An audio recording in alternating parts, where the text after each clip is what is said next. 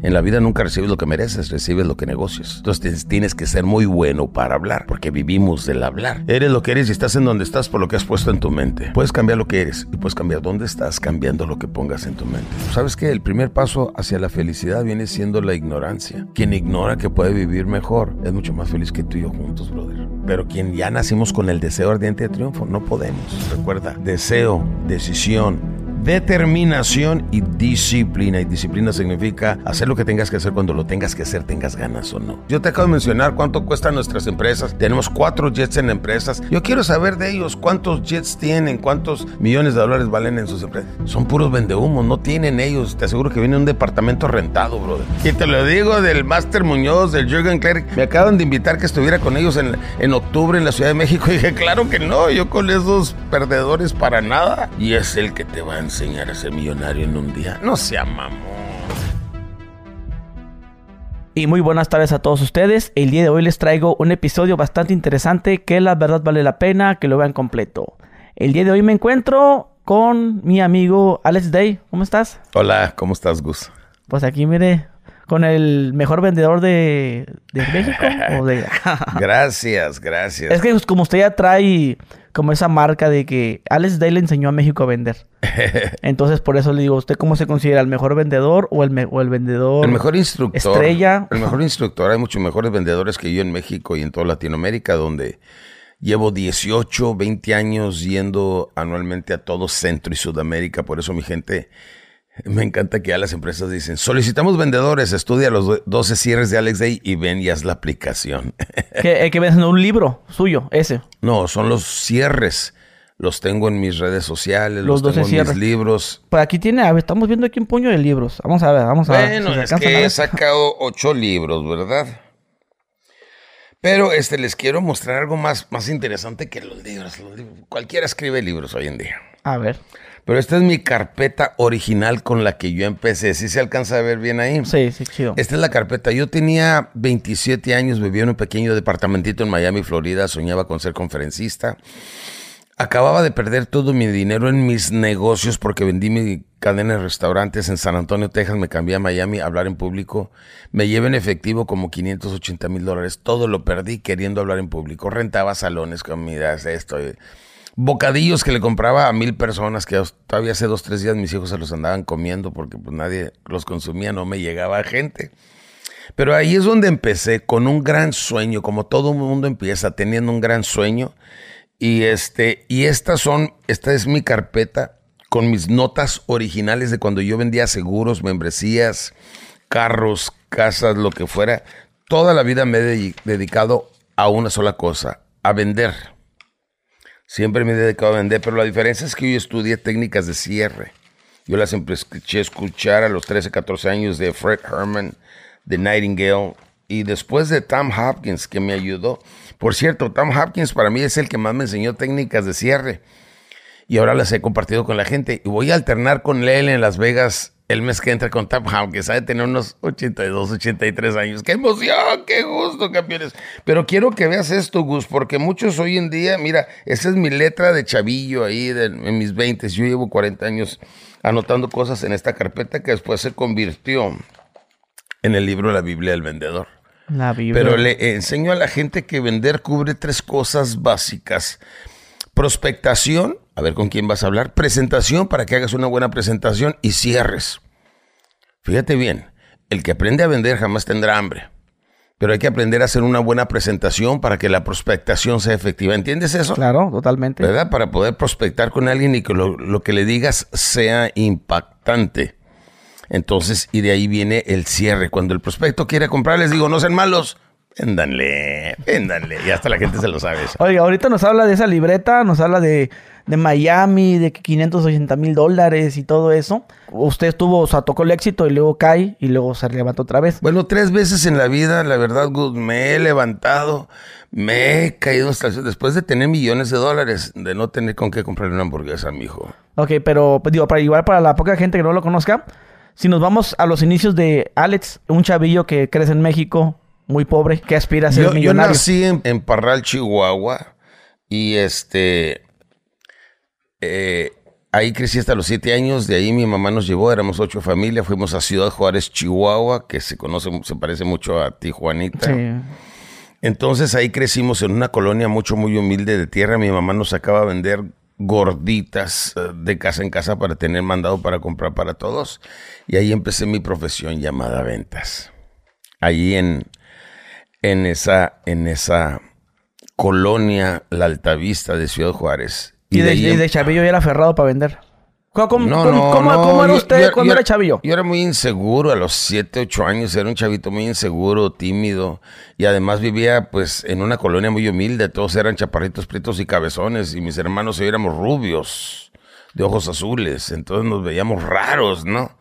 Entonces fue un, fue un shock mucho, muy fuerte y jamás podré de dejarle, darle gracias a mi madrecita que nos sacó de ella porque eso nos cambió la vida. Ahí conoció la profesión llamada ventas, como a los ocho años de edad, vendiendo gorditas de casa en casa. Luego vendía semillas en el centro de Ciudad Juárez y luego conocí un chavo que se cruzaba a Estados Unidos. Y es como me puse a lustrar calzado como a los 11, 12 años de edad. A los 13 que me cruzaba a lustrar calzado una De bolero, pues. Sí, sí, de- es que no- en Sudamérica no entienden bolero. Por eso trato de hablar en, en un español estándar. Si un día te llevo yo a Bolivia, Perú, Argentina, hay que hablar con un español bastante estándar, si no la gente no entiende, ¿me entiendes? Entonces por eso me acostumbro a hablar así. Sí, era bolero y este y, y de ahí me adoptó una familia americana, un señor Tom Rogers cuando venía de, del Paso Texas Juárez no quería gastarme 25 centavos en el autobús, así es que él me llevó. Llegó a Ciudad Juárez, me hice amigo de él, me dijo, ¿cuántos años tienes? Le dije 16 y la verdad es que tenía 13 años. Y me dijo, ¿puedes manejar? Le dije, claro que sí. Y manejé el carro como pude porque siempre me ha gustado el miedo. Siempre me ha gustado el temor. Siempre me ha gustado lo, lo difícil porque me encanta la adrenalina. Llevo 12 años volando mi avión porque me encantan los aterrizajes. O sea, la adrenalina del público más la adrenalina del avión, ay, es lo que hace que la vida valga la pena, brother. Pero en ese entonces era chavito, me quería vivir. Yo me fui a vivir a los 13 años a El Paso, Texas, dejé a mi familia. Algo que he extrañado toda la vida, la nostalgia familiar. Y he crecido en mi vida, he logrado muchas cosas, pero sí me he sentido vacío por dentro, sin amor, sin cariño, sin familia. Y cuando uno se dedica a hablar en público, que yo lo he hecho, llevo 36 años haciendo esto, ni pareja, ni hijos, ni familia. Es el público, el público, el público. De veras, mucha gente no sabe eso. Te subes un avión, llegas al lugar, ves el salón, comes algo, haces tu evento en la tarde, tú duermes y al otro día, avión, salón, hotel, y pero muy solo, muy vacío. ¿Me entiendes? Ese es el precio que se tiene que pagar porque muchos lo hacen pintar como que es algo bello y maravilloso. No, no, no, no, no. También tiene lo suyo. Pero en fin, yo aprendí todo eso y luego se murió este señor y el gerente de ventas me adoptó a mí, Jerry López. Y este, me regaló mi primer programa de cassettes. Ah, me lo hubiera traído. Ahí lo tengo en casita, fíjate. Se llama Lead the Field by Earl Nightingale because I want you to know that I learned English at a very early age. And I decided to speak like an American. You know, I didn't want to be the ordinary Mexican guy. So I decided to live in the United States and speak like them and act like them and be wealthy like them. ¿Me entendiste? No. Ok. no Alguna gente sí. No entiendes inglés, ¿verdad? Muy poco. Eh, ya lo veo. Bastante poquito. Oiga, pero de, de chavillo usted hablaba inglés. Claro, a los 13 años empecé a hablar inglés. A los 15, a los Pero 16 porque, ya era porque- fluido. Pero porque andaba allá. Sí, mi papá adoptivo me hablaba todo en inglés y me decía, you gotta understand, and I'm not gonna explain it twice. No te lo voy a explicar dos veces, tienes que aprenderlo muy bien. Así es que, chavito, aprendí dos cosas. Desde los 14, 15 años estudié ventas e inglés. Llegué solo hasta sexto de primaria, pero aplicando eso a mi vida a los 26 En años. México. En México. No, no, no, no. Yo he vivido toda mi vida en Estados Unidos de Norteamérica. Hasta hace cuatro años me cambié a Monterrey. Pero toda mi vida he vivido allá. Allá tuve mis hijos, allá tuve mi vida, allá tuve mi carrera, allá tuve todo. De hecho, hasta la O fecha. sea que no, no, no terminó la primaria. Llegué hasta sexto de primaria, aprendí a vender, empecé a ganar dinero. A los 16 años vendía unos carros que tenía yonqueados. Mi papá adoptivo ahí. Y ahí conocí la profesión llamada de ventas. Decidí tirarle en grande. A los 26 años, eh, vendiendo, compré mi primer restaurante. Invité socios que agregaran capital. Compré una cadena de restaurantes. Tenía nueve empleados gringos, 26 hispanos y gané mi primer millón de dólares a los 26 años de edad. Esta es la historia, la he contado anteriormente y mucha gente que me conoce está familiarizada con ella. Pero no quiere decir, no quiere decir que no cualquiera no se pueda caer. Somos personas susceptibles. Soy una persona, acabo de romper una relación de dos años y medio, traigo el corazón un poquito destrozado ahorita todavía, porque la extraño mucho a mi exmujer. Pero no quiere decir que no salga adelante. Mira, mira, Gus, te voy a decir una cosa. Me ha tocado estar tres, cuatro veces en la vida que he estado en el fondo, sin dinero, deprimido. Normalmente cuando se va el dinero, muchas veces se va el amor. sin dinero y sin amor es lo más doloroso para un hombre, ¿sí o no, Gus? No dinero, no amor, no familia, no. Entonces, sin dinero, sin amor, solo con hambre, te juro, literalmente con hambre. Y digo, así como estoy ahorita, me voy a levantar y en una semana mi vida va a ser diferente. Sale. Siempre he sido bien severo conmigo mismo. Yo sí sé lo que es levantarse a las 4 de la mañana y empezar a hacer ejercicio. A las cinco y media, 6 de la mañana, bañado, cambiado, vestido profesionalmente, mucho antes de que salga el sol. Yo ya estoy listo para empezar el día, ¿me entiendes? He sido muy entregado, muy dedicado y eso me ha ayudado mucho en la vida. O sea que bien acelerado usted. Bastante, bastante. Yo batallo mucho para relajarme. De hecho, no conozco el arte de hacer nada. Ahora con la pandemia que me levantaba en mi casa, ¿en qué hotel estoy? ¿Qué hotel tan raro? Ah, en mi casa. sí me pasa. Dos. Ah, pues tú que ahora viajas mucho, Sí, que te viajas y de repente amaneces y... ¿Dónde estoy? Ajá. ah, ya estoy en mi casa. Sí, estoy en mi casa. Ay, qué raro hotel. En mi casa. Así me pasó y fíjate que con la pandemia, primera vez en mis treinta y tantos años que por un año no viajo, sentí que me iba a morir. De hecho, compré una quinta aquí en Santiago, en Monterrey, que la estoy arreglando nomás para entretenerme, para tener algo que hacer. Pero ahí conocí la pereza, es donde salió esta barriga que traigo, ando estrenando panza. Pero fíjate que de ahí vino levantarme tarde, levantarme a las 10 de la mañana, tomar un café, empezar a ver una película a 11 o 12 del día, todo eso. Dije, wow, y ahí conocí la hueva. ¿Y qué crees? Me gustó. y ahora veo por qué hay tanto perezoso. Oye, pues no hacer nada, tirar hueva todo el día, no hacer ejercicio, no esforzarse, no trabajar. Pues con razón muchos dicen, aunque esté pobre, pero, arriba la hueva. Ah, la pereza. Oiga, este, ahorita que menciona que vendió casas, vendió carros, podemos darle un poquito de cátedra a los vendedores. Por ejemplo, a mí me estoy, me estoy metiendo ahorita en el, en el mundo de, la compra y venta de casas. Me llama mucho la atención, me gusta el concepto ese de comprar una casa barata, arreglarla y luego venderla. me estoy involucrando ahorita con mucha gente que, está haciendo eso. Y, yo lo que eh, concuerdo mucho con usted de cómo es a las personas hablarles de la facilidad de palabra, de convencimiento, la seguridad, claro. ¿verdad?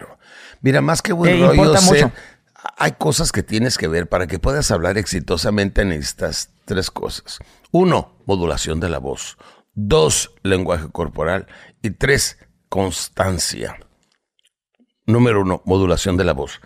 Hay gente que cuando está vendiendo de esta manera no se le entiende nada y están hablando de esta forma y en su propio Y cuando no te entiende la gente te dice, bueno, lo quiero pensar. ¿Qué quieren pensar? Si te quieren volver a ver, que lo más probable es que no. Pero es que no te entendieron y la gente no te dice, ¿sabe qué? La verdad no le entendí la mitad de lo que me dijo. Si tú, Gus, te vas a dedicar a hablar en ventas, tienes que ser especialista en hablar y modular muy bien tu voz. Cada palabra la tienes que hacer explicada perfectamente bien. Tienes que practicar trabalenguas para que te salga bien clara y transparente la voz y que la gente te pueda entender. Pues los vendedores vivimos de, ah, de este aparato que se llama, ah, la lengua. Entonces tenemos que ser expertos. Modulación de la voz es importantísimo. Este, porque tienes que aprender, aparte de buena dicción, tienes que aprender a modular y estás hablando, le dices, mire, le recomiendo esta carpeta porque esta carpeta verdaderamente le va a enseñar a vender, que es lo que todos queremos hacer, ¿sí o no? Ese es un cierre que ahorita te lo explico. Pero todos saben una cosa, cuando queremos hacer un cambio, ¿sabes por qué lo queremos hacer? Y aquí empiezas a modular, bajamente, ¿sabes por qué lo vamos a hacer? Porque es un beneficio no solamente para nosotros, sino para nuestra familia también, ¿sí o no? ¿Viste? Claro. La modulación de la voz juega un papel muy importante en la venta y en la negociación. En la vida nunca recibes lo que mereces, recibes lo que negocias. Entonces tienes que ser muy bueno para hablar, porque vivimos del hablar. Un vendedor vive del hablar, ¿estás de acuerdo? Sí. El que hable mejor le va a ir mejor. Dicción, modulación de la voz es importante, lenguaje corporal. Ah, para que mantengas la venta y el control, tienes que mantener la atención del prospecto. Así es que fíjate, te voy a decir algo que normalmente nunca digo en mis entrevistas.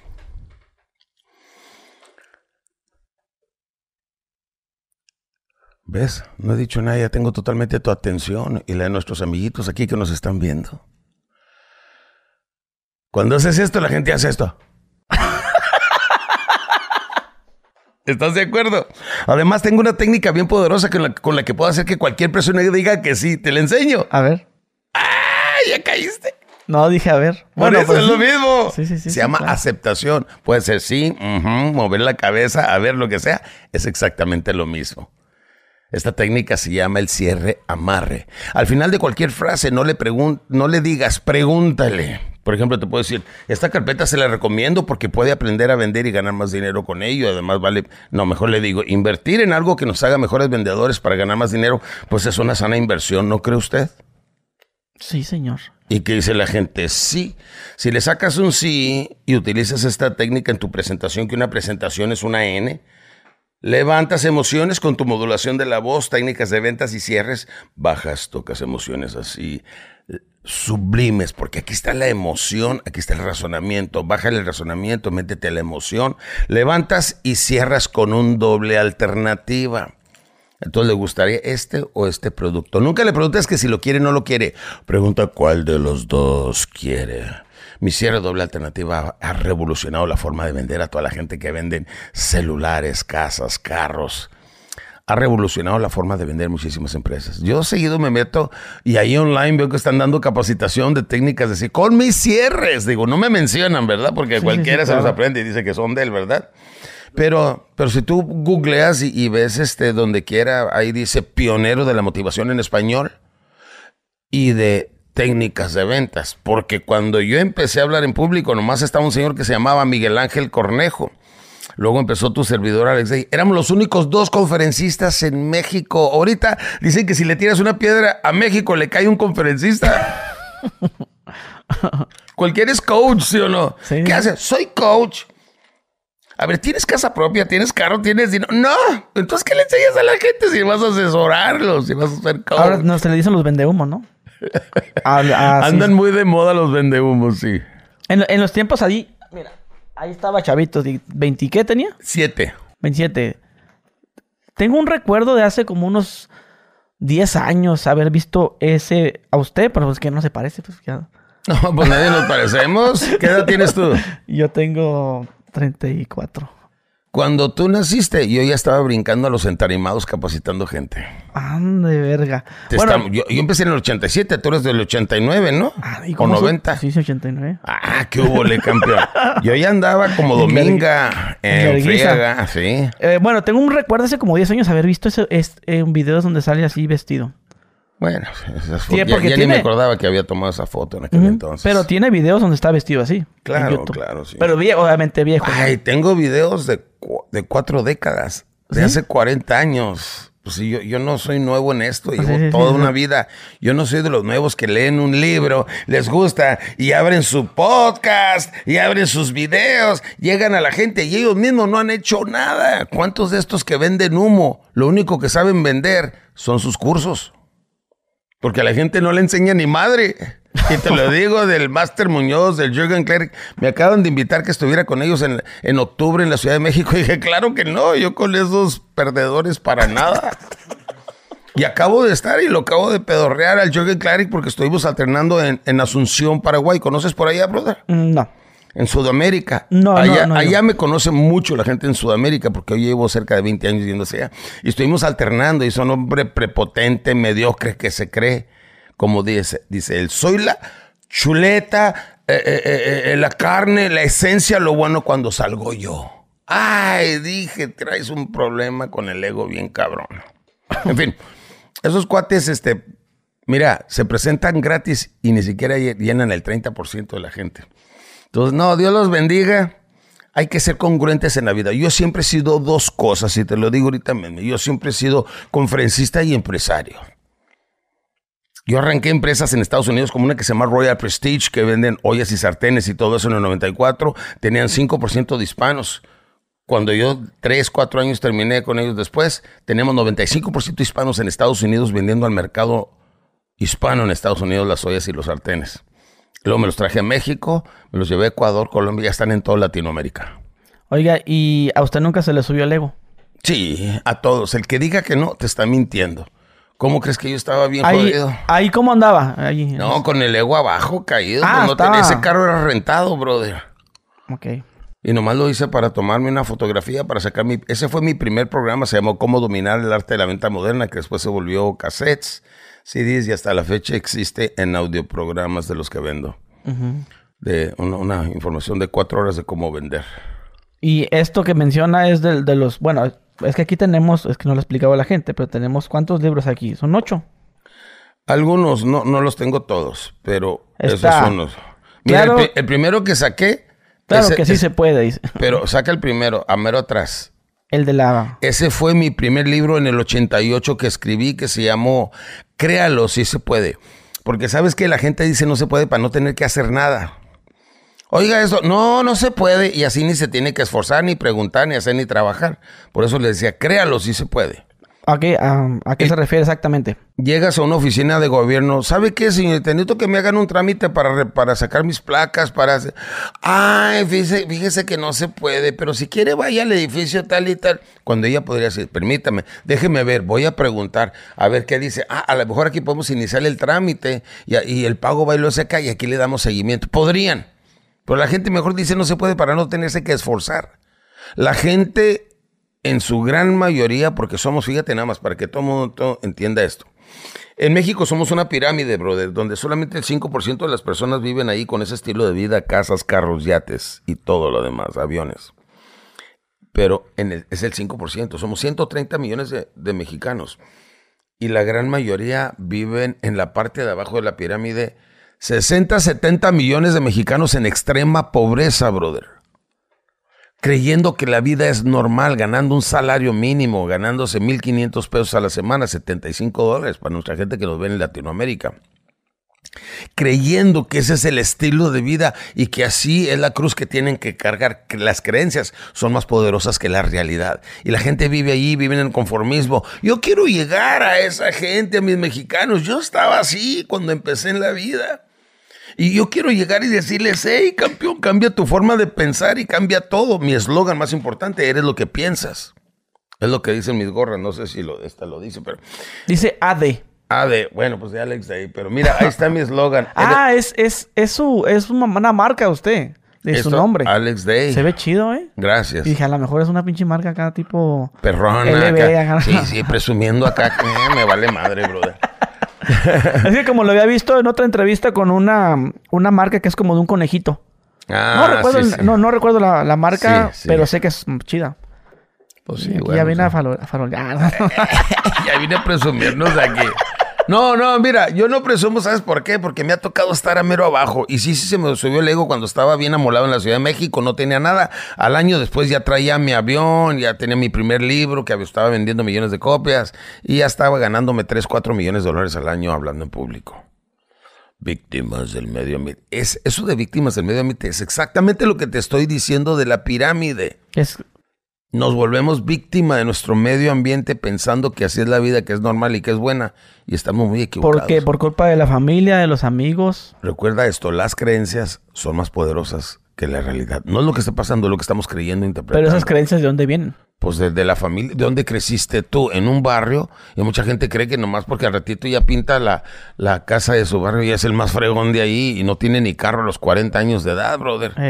Gente que vive en extrema pobreza, pensando que así es la vida. Luego se junta con otros que dicen, no, no, pues los fines de semana ya el viernes ya nada, y sábado y domingo a ponernos pedos, y el lunes crudo, ahí vamos a trabajar. Y se forman hábitos que los destruyen y les quitan lo más bello que tenemos los seres humanos y lo único que el ser humano no puede comprar, el tiempo. La vida es tiempo. Pierden su vida. Mira, me ha tocado andar aquí en Monterrey.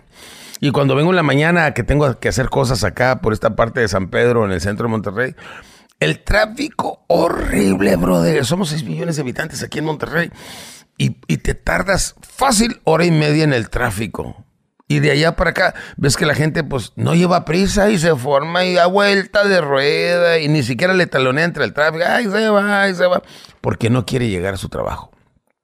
¿Sabes por qué? Porque no le gusta su trabajo. Así estaba Pero- yo. yo. yo aprovechaba hasta el último minuto para no... Para no estar- ¿Sabes qué hacía? Lo conté en una entrevista. Yo me, yo me dormía con la ropa puesta del trabajo Con la ropa puesta Sí. para no para no levantarme y cambiarme. A para- cambiarme, ya está listo. Más listo, más. y dormir, y dormía más, tiempo, aprovechar más el Hasta tiempo. literal el- los, los segundos, mira. Sí. Ay, ya qué hueva levantarme. ¿verdad? Ya vámonos, Pues me lo crees que el 80% de los mexicanos viven así. Sí. No les gusta su trabajo, lo toleran. Lo peor es cuando van en la tarde del trabajo a la casa, tampoco quieren llegar. ¿Por qué? ¿Qué crees? También toleran sus matrimonios y sus familias. No disfrutan su trabajo. Fíjate, tenemos 24 horas. 8 para trabajar, 8 para dormir y 8 para vivir nuestra vida personal. Pero si no disfrutas el trabajo ni tu vida personal, el único tiempo que disfrutas es como tú antes. Disfrutabas dormir nada más. O sea, la gente no es feliz. Y la gente cuando sigue haciendo eso, le dan los 30, 40, 50, 60, dice, ya valió madre. Hubiera, ahí viene el caso más grande. Mira, yo tengo 40 años estudiando el comportamiento humano. He tenido cuatro psicólogos y un psiquiatra trabajando en mi nómina a tiempo completo. Solamente para encontrar la respuesta a esta pregunta.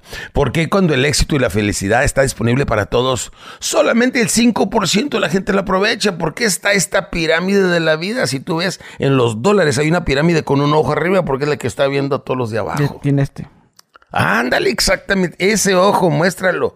Ex- Oye, qué padre está ese. Me quiero poner uno aquí. Hagas este. Me gustó. ¿Es Ese diseño es- mío este? ¿Mm? Es eh, bueno, yo lo modifiqué. Ah. O sea, es, la- es la- es el ojo, ¿no? ¿Y Pero- qué necesito hacer para que me des autorización y ponerme uno aquí? Ya, ya la tiene. Ok, público. Aquí ustedes son testigos de que este campeón me va a dejar hacerme ese tatuaje que está bien padre ahí. Pero ese ojo es el que mira a la gente. Ese ojo es el 5% de la gente que mira a los demás. Todos en la vida podemos cambiar. Aquí viene mi frase. Eres lo que eres y estás en donde estás por lo que has puesto en tu mente.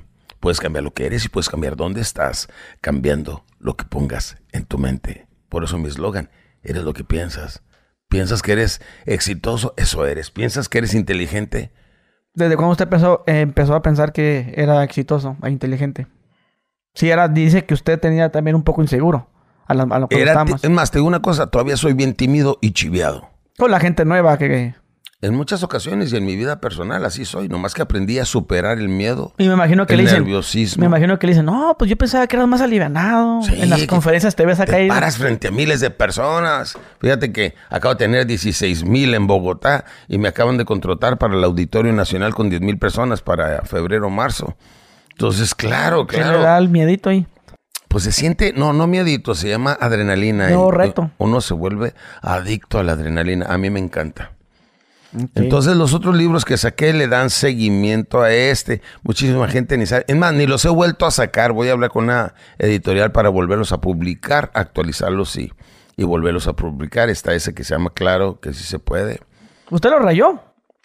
Pues ni me acuerdo. Que viene así como rayado. No, ¿sabes qué? Es que se los he pedido a mis públicos. Porque se me perdió en todos mis programas y todo eso. Los he venido con. Mira, se lo autoricé a. Se lo autografié en el 16 a alguien, ¿sí o no? Ok, decimos 2016. Sí. Oiga, este, le pregunté que si desde cuándo usted se le empezó a creer, había mencionado que usted de chavillo quería hacer dos cosas, rico y famoso. Sí, dos cosas. Fácil no me la puse. Rico y famoso. Dije rico cualquiera. Y es la verdad, cualquiera. ¿De cu- qué edad tenía? Cuando que Diez quería? años. 10 años. Pero porque miraba la situación en la que vivía. Ay, mi mamá no tenía ni con qué pagar la luz. Son 250 pesos, nomás tengo 180. ¿Y de dónde sacamos? Y dije, cuando yo esté Y- grande, y- yo no quiero estar así. ¿Y en dónde miraba usted los ricos? no, ¿Quién, quién, de alguien que lo haya impactado? no, no, no. Que digo, ah, la, La primera vez cuando este, en sexto año conocí un chico que vivía en una casa grande con alberca y la primera vez que entré dije, órale, parecen las películas de Mauricio Garcés. sí existe ese estilo de vida. Y así dije, yo voy a tener una así cuando crezca. Todo empieza con el poder de un sueño. No sueñas, no vas a ninguna parte. En la vida, el que no sabe a dónde va, ya llegó a estar más confuso y más perdido que nunca. Y le llega a la gente los 30, 40, 50 y nunca hace nada en la vida. Yo quiero llegar y quiero ser inspiración todavía para mucha gente hacerlo. Te voy a contar algo, Gus. A ver. Hace poquito, porque tengo unos socios y tenemos un negocio muy interesante. Y mi socio es ahorita el cuarto hombre más rico de Guadalajara, con el negocio que arrancamos en el 99 en Tijuana. ¿Qué, ¿De qué era? Yo dije, si un día me meto en un negocio que sea que todo el mundo sea prospecto, así es que es de funerarias. Ah, ok. Y hasta tú eres prospecto, Gus. No, yo no. Claro, mira qué chiquillo. No es que yo no me quiero morir, no, pues nadie. yo no voy a morir, más bien. Todos vamos para allá. vamos, Entonces todo el mundo es prospecto. Empezamos en ese negocio. En el 99 lo abrí, la oficina de. Mi primera oficina de ventas la abrí en Tijuana con cuatro vendedores. Ahorita tenemos más de 16 mil vendedores. Y tenemos ¿En la República o nomás en... En toda la República Mexicana, claro que sí. Y tenemos 117 funerarias. Nada más para que te des una idea cada una construirla y espero que nos acompañes a ver la de Monterrey, lo que sea. Las de Tijuana, tenemos dos en Tijuana para que las veas. Son funerarias que construir cada una de ellas cuesta 4 millones de dólares. No son casitas que rentas y pintas y es... No, no, son de tres pisos de mármol, con cafetería, con, con las salas de velación, 8 o 10 salas de velación, con todavía con cama adentro, este, regadera y todo. Espero que lo veas todo de primer nivel. Yo le llamo una funeraria de rico para los pobres. Hemos podido llegar a muchísimas personas y vamos a... Oye, te iba a contar que estaba hablando con, con mi socio Marcos y le dije, ¿sabes qué? Le dije, ya me voy a jubilar. Oye, tengo 65 años de edad, llevo tantos años hablando en público ya me cansé de viajar. Entonces dije, ya me voy a, a, jubilar. Y me dijo, no, Alex, muchos jóvenes necesitan tu información de que el que aprende a vender jamás tendrá hambre. Enseña a la gente a vender y a emprender. Dijo, así es que te queremos filmar una película de tu vida y me están filmando la historia de mi vida. Llevamos el 90% de la película.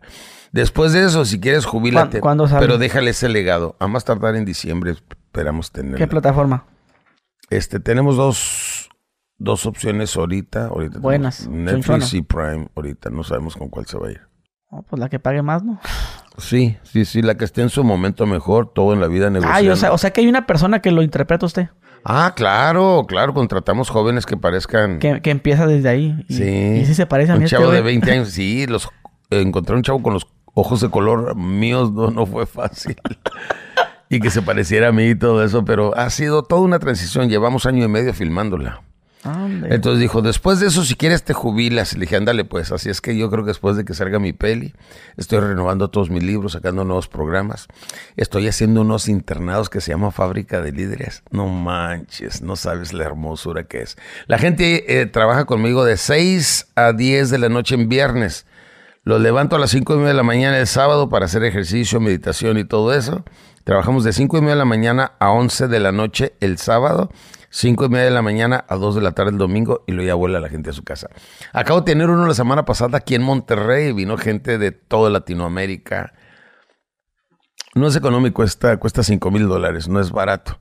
Pero la gente recibe ahí, pues son hospedajes de 5 estrellas, muy buena atención, alimentos, calidad de información, les damos sus camisetas y además les doy una certificación oficial como vendedores profesionales, porque el domingo lo trabajamos, hacemos marketing digital, ventas y negociación el domingo, así es que me los mando bien preparadotes. Ok, o sea, se certifica también sí. a la gente, pero y también maneja cursos. Son internados, sí. Pero no, no los vendo los cursos online. No, hasta no tengo mis cursos online para que la gente aprenda a vender, no. Estoy trabajando. O vende un curso para luego venderte el otro curso. Si no soy de los vende humo. Pero sí. que eh, te venden, entra con 200. Pero el bueno no es este. El bueno es el de 500. Pero no, este no. El de 2000. Pero al final el bueno es el de 5000 bolas. sí, pero y eso ya nomás te bajaron la, lana y no, no, no entendí. Muchos, ándale, muchos salen igual. Ah. Oye, cuando iba a hablar de ventas? Pues como si ellos, ellos mismos no saben vender, brother. ¿Me entiendes? Yo nada más me he ganado la vida haciendo eso, vendiendo. Vender es decir ciertas palabras de cierta manera al tiempo indicado. Y yo lo he aprendido y así me he ganado la vida. Ok, podemos explicar qué es un vendehumo porque hay cada chavillo que, que le dice vendehumo a cualquier persona. No, no, mira, el vendehumo es el que promete hacer algo que no lo hace y cobra por hacerlo. Entonces vendió humo porque no era verdad. ¿Me entiendes? Y muchos de estos tipos no son congruentes. Oye, es como si yo te digo, Gus, yo te voy a enseñar a ser millonario, pero yo no lo soy, pues ¿cómo? Primero predica, luego practica. Perdón, primero practica, luego predica. Y estos primero predican, luego practican, ¿me entiendes? O sea, yo sé, yo conozco las finanzas de estos dos individuos, como el, el, el Máster Muñoz. Pero hay un chingo de cabrones. Por eso. De ahí se ha venido la escuelita de muchos vendehumos. ¿Sabes qué? Y, y, y, qué malo, porque nuestros jovencitos están hambrientos de información y de conocimiento. Y lo que estén estos timadores ahí no es justo, ¿verdad? No, no. ¿Verdad que no? es que todos compran ese curso con la intención de hacer esto que dice este libro. No, no, no se le cansa, le dice. ¿Cómo, lograr? todo lo que quieres? Pues, Entonces, pero ¿sabes lo que pasa? Mira, préstame este libro. Muchas personas agarran un libro, lo aprenden. Ah, ah, ah. Ahora sí, yo ya soy Master Coach. Oye, Master viene de la palabra maestro. ¿Y este güey por qué se autodomina maestro si no es maestro? ¿Me entiendes? No, ha sido maestro ni en finanzas el mismo. Una vez conocí una de sus oficinas, porque sé que en Monterrey, no mames, sillas esas de plástico ahí en la oficina, o sea, lo más corriente que te puedas imaginar. Y es el que te va a enseñar a ser millonario en un día. No sea mamón. Nadie nos hacemos millonarios en un día. La primera cosa que tienes que estar dispuesto a hacer cuando decides ganar dinero es el sacrificio, el esfuerzo, y tu vida jamás va a volver a ser igual. Vas a vivir estresado. Tienes que aprender algo que yo aprendí desde muy chavito, un paso adelante y a pensar dos cosas al mismo tiempo. Mira, yo estaba dando mis conferencias, te estoy hablando, vamos a decir, hace 20 años cuando yo empecé con mis cursos en Monterrey, mis capacitaciones, pero ya estaba abriendo empresas de restaurantes, de otras cosas. Entonces yo estaba eh, hablando en público, le decía, a ver, todos pónganse pie. Y traía a Fernando y a Eduardo conmigo. no se me despeguen y no me pierdan de vista. Todo el mundo para arriba me acerca. Ey, mandaste la factura. Te mandaron el dinero. Ey, ya entregaron. Pilas con esto. Y al ratito, que siéntense, tomen asiento, por favor. Empiecen a escribir. Y me dice, ¿qué pasó? ¿Ya cobraste? ¿Qué? ¿Te mandó la factura? Sí, entregaste. O sea, yo estaba hablando en público y mi cerebro estaba generando otras ideas. O sea, pensando dos cosas al mismo tiempo. Y si yo puedo, Gusto puede y toda nuestra gente puede. Puede generar dos hasta tres pensamientos al mismo instante. Pero hay que entrenar al cerebro para que haga eso. Cuando está en la hueva, cuando está en, el descanso, en el relax, pues claro que su mente no va a pensar más rápido. Porque así la estás educando y así responde después. Viene de nuevo. Eres lo que eres y estás en donde estás por lo que has puesto en tu mente. Puedes cambiar lo que eres y puedes cambiar dónde estás cambiando lo que pongas en tu mente. Yo quiero seguir entrenando a mis jóvenes que ya nacieron como yo con un deseo ardiente de triunfo y no tienen la menor idea por dónde empezar. Luego llegan estos vendehumos y les bajan sus ahorros. Es injusto eso, hombre. Esos imbéciles deberían de salir de eso. A ver si es cierto que son fregones. ¿Cuánto valen sus empresas? Yo te acabo de mencionar cuánto cuestan nuestras empresas. Tenemos cuatro jets en empresas. Tenemos un muy buen estilo de vida. Yo quiero saber de ellos cuántos jets tienen, cuántos millones de dólares valen en sus empresas. Son puros vendehumos, no tienen ellos. Te aseguro que viene un departamento rentado, brother. No se vale. Hay que ayudar a la gente. Te dije, en la pirámide de la gente, en esa pirámide, necesitamos llegar a esa gente y despertar y sacar a mucha de esa gente. Ya te dije, nada más en ventas tenemos más de 16 mil vendedores. Tenemos más de 7 mil en administración y coordinación y ofreciendo los servicios funerarios que trabaja la gente ya en la funeraria y demás. O sea, estamos generando miles y miles de empleos. Ah, la verdad, mira, esto es una cosa. Yo ya no vendo libros, yo vendo unas tarjetas digitales que la gente no, no traigo ahí en la bolsa. Chequelalo. A si traigo una de las tarjetas digitales. Yo vendo una tarjeta digital que con ese nombre la gente la voltea, 1, 2, 3, puede descargar 20 audiolibros míos de 3 horas cada uno. Como La magia de la negociación, este, Atrévete, no pasa nada, La familia funcional. Tengo 20 audiolibros, que no tiene nada que ver con esto, ¿eh? 20 audiolibros de 3 horas cada uno. Tengo 10 programas en video de cómo vender, donde me metía con micrófono escondido con el prospecto, hablar con él y todo eso, y me filmaba para que vean cómo funcionan los cierres y todo. Y eso es lo que vendo. Eso y trae mis tres mejores libros. El Atrévete, No pasa nada, El Sí se puede y la Biblia del Vendedor. Ese es el que tiene que como 3.8 millones. 3.5 millones de ventas tienes. Ah, está nuevo. ¿Qué creías que estaba viejito? no, a lo mejor fui al Sambors, ¿no? No lo a comprarlo. Ese va a ser el tuyo, te lo traje para ah, ti. Ah, ¿qué? Pero acá autografiado y todo. ¿A qué huele el omelette? ¡A huevo! Ahorita te lo autografío, claro. Ok. No, mira, así sencillo, no tenemos que darle mucha vuelta a la vuelta. Toda persona que quiera cambiar, yo quiero que me busquen en mis redes, doctora. Pero sí, sí, sí, como tal, sí cree que todos tengamos la misma capacidad. ¿Para qué? Ventas y para tener el cerebro. Es que vender es hablar, papá. El que, ¿Y quién habla? ¿Sabe hablar? Si es mudito, no. No que se dedique a otra cosa. pero, la, esa, pero esa habilidad. Es que la habilidad se logra. Mira, es como si yo te enseño a manejar. A ver, pregúntame, ¿puede la gente manejar? Pues sí. Pues claro que sí. Cualquiera puede aprender a manejar. Cualquiera puede aprender a decir ciertas palabras, a decirlas de cierta manera, al tiempo indicado. Cualquiera puede aprender. Sí, vamos a entrenar a nuestra gente. De hecho, ¿sabes una cosa? me acaba de localizar el TEC de Monterrey porque quieren que vaya y antes de que gradúen los chavos de universidad, quieren que les dé una capacitación de cómo negociar y cómo vender.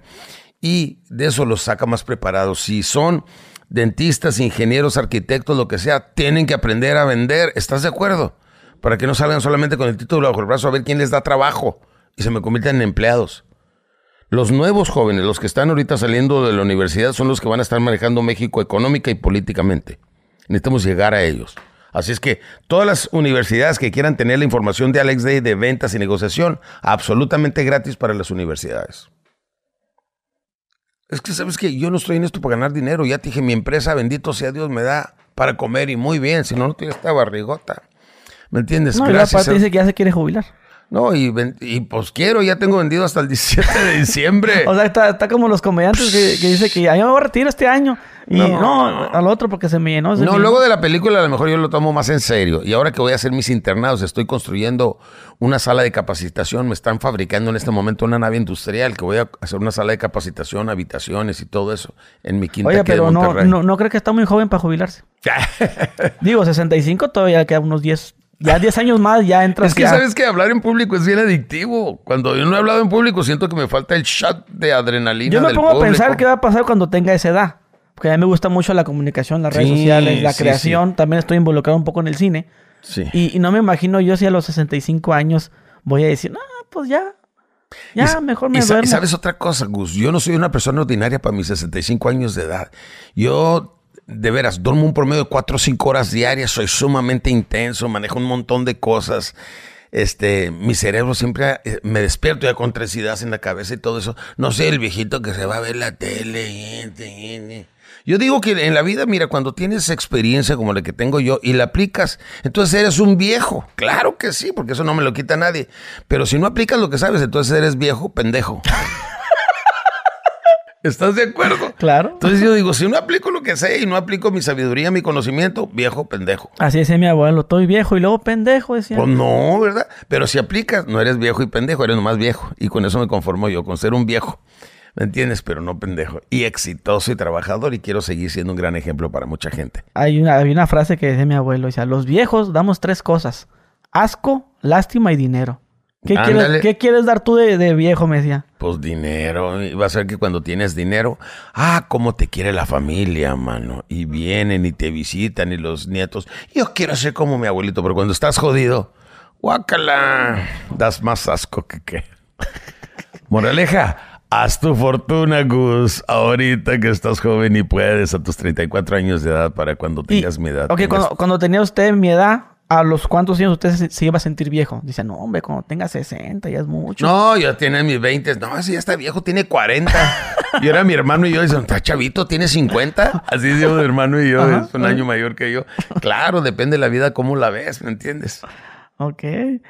Oiga, este, bueno, ya sé que no quiere promover sus libros, ya, dijo, no enseñarlo. ah, no, pero es que me llama mucho la atención el título.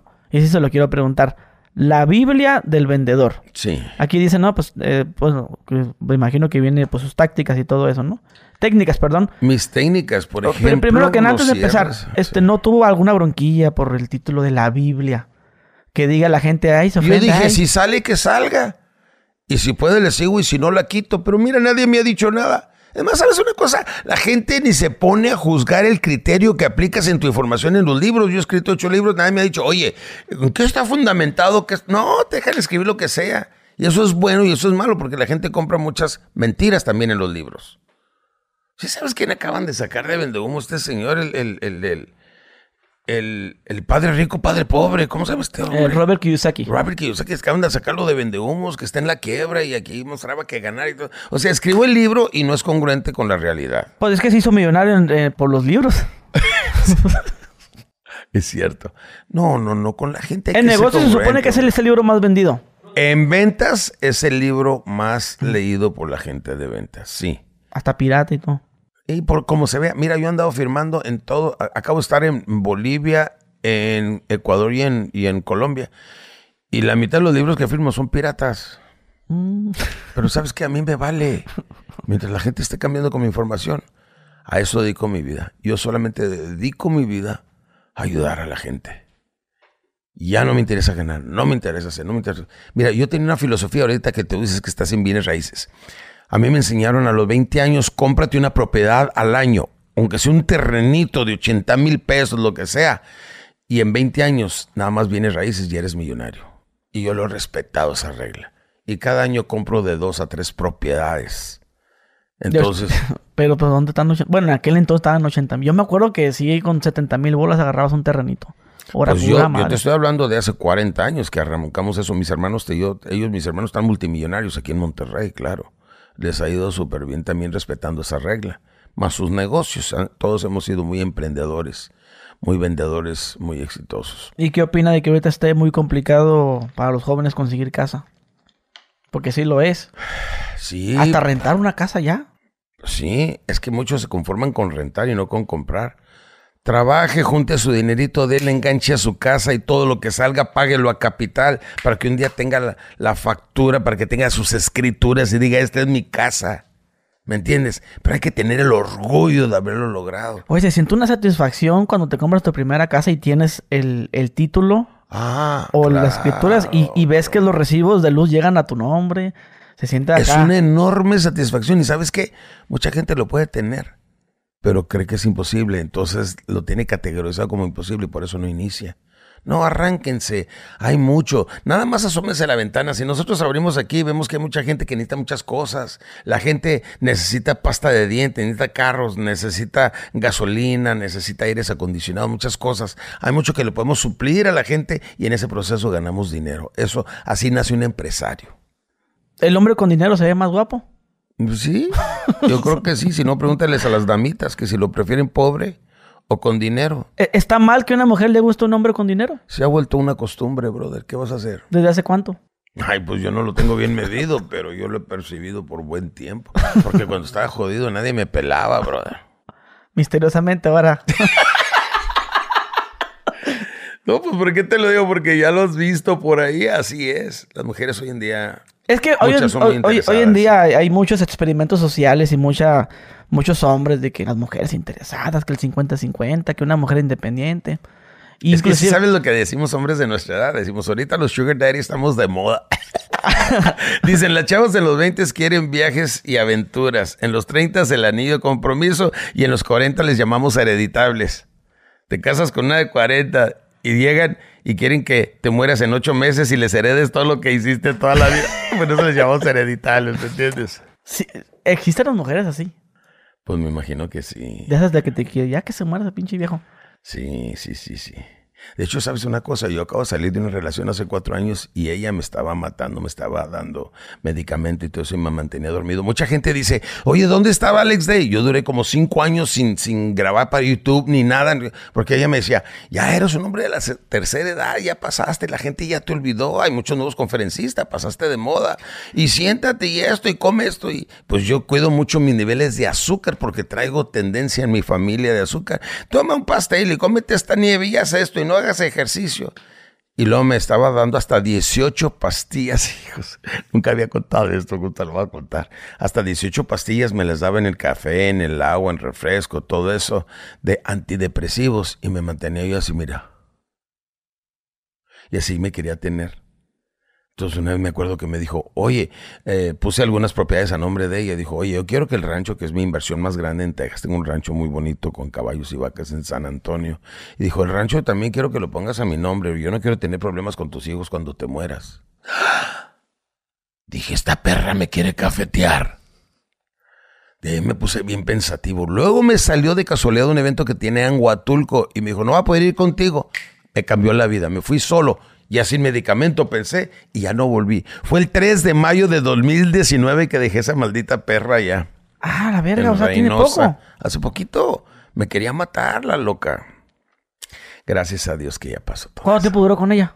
Diez años. ¿Diez años? ¿Y los diez años se andaba planeando o de repente se le botó la canica? Cuando le vino con el tiempo, ¿cómo se llama eso? La menopausia. La menopausia. Cambió mucho y se volvió loca y... Ay, no, no, no, qué asco, qué asco. Se volvió loca. Sí, ya me quería cafetear. Fue y habló con mis socios en Guadalajara diciendo que yo era drogadicto, alcohólico, homosexual, etc, etc, etc. Y ellos me hablaron y dijeron, hey, Alex, vente para acá. Aquí tienes tu casa en Puerta Hierro, Carlos. Ya no regreses con esa loca. Mis socios me sacaron de con ella. Oh, no, no, no. La vida ha sido o sea que es como las películas de la vida que las gotitas se... Exactamente. Como viste la película de, de, Queen. Sí. Que le estaban dando eso y todo y... No, no, un poquito más y no sé qué hubiera pasado. Me hubiera quitado la vida esa mujer. Ya gracias a Dios ya se fue, la divorcé, saqué mis cosas de allá. Ah, ¿Y si le, le, tocó algo de seguro a la cabrona? Pues claro, sí, sí. Pues no, no. Pero pues gustoso se los dio la verga. Ay, el alejarme fue es que hay, hay, mi ganancia más Hay cosas que el dinero no puede comprar y esa es... No, no, no. Y así estoy yo de contento de que se ha ido de mi vida. Esa y la gente fea. A diario tenemos que hacer evaluación. Ah, no, no literal. No, no físicamente, sino como actúa, ¿no? Porque de repente hay gente que se me acerca con puro interés y todo, y pues uno tiene que desarrollar esa habilidad de saber quién sí y quién no. Y gracias a Dios, ahorita, mira, estoy sumamente feliz, estoy soltero contento, empezando nuevos episodios en mi vida. Estoy renovando totalmente mi imagen, mis nuevos libros. Estoy sacando mis nuevos programas. Estoy haciendo lo de mi película. Este, estoy haciendo tantos cambios tan bonitos, tan positivos. Mi nave industrial donde voy a tener mi sala de capacitación, espero un día estés ahí. sí. Si son tres días internado y todo va a ser en la quinta y vamos a tener hospedaje, comida, alimentación, ejercicio, baños, todo, todo, alberca, todo lo necesario. ¿Pero es para, solo para hombres o para mujeres también? No, no, hombres y mujeres y vienen parejas también, sí. Es para todos, ojalá que ¿Cuándo, puedan venir. ¿cuándo, ¿Cuándo es? El 14, 15 y 16 de octubre mediados de octubre. 2023. De este 23. Estamos hablando dos meses, brother. Que es que luego la gente descarga los videos y los sube a otro canal. Y, lo, ven otros años, 2023.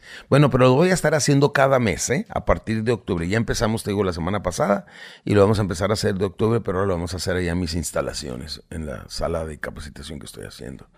Ojalá puedas ir y ojalá que toda mi gente que pueda y pueda ir. Se llama Fábrica de Líderes. Fábrica y les, Y les va a cambiar la vida. De hecho, la nave industrial que me están haciendo ahorita mismo me la regaló un empresario que fue hace 20 años a Fábrica de Líderes. Mi querido Ángel Guajardo, te mando un abrazote, mi hermanito, de Monterrey. Bueno, le queremos hacer la última pregunta ya para terminar la entrevista y sabemos que se vaya a otro compromiso. Este, eh, lo preguntaron mucho en el grupo porque sabía que íbamos a grabar con usted. Es sobre ¿Qué opina de la pobreza y si el dinero da la felicidad? La pobreza es abominable para mí, porque crecí con mucha pobreza. Hay muchas familias que crecen en la pobreza pero nunca tuvieron hambre. Yo sí tuve pobreza y hambre. Yo correlaciono la pobreza con el hambre. Por eso le digo a mi gente, manténgame los refrigeradores al 100, manténgame los carros al 100 de gasolina. Que no se note porque sí le tenía, de hecho, dos cosas que no se quieren en la vida, la ignorancia y la pobreza. La ignorancia estudiando, aprendiendo, se quita y la pobreza trabajando bien duro. Entonces sí les tengo eh, abominación a la pobreza y al hambre. Y yo quiero que mi gente no lo acepte como un estilo de vida normal. Dios nos mandó en este mundo para que nos esforzáramos y hiciéramos cosas grandes. Vayan por ello. Eso es. En cuanto al dinero, pues mira, el dinero claro que no es la felicidad. No, si no, pues cualquier rico pudiera tener absolutamente toda la felicidad del mundo. No.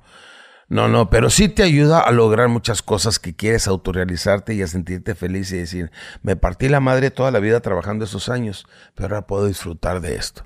Porque imagínate, me partí la madre trabajando y ahora estoy jodido a ver quién me viene y me da un taco aquí porque traigo mucha hambre a mis 65 años de edad en la casa. No, no, no. El que trabaja y se esfuerza, logra.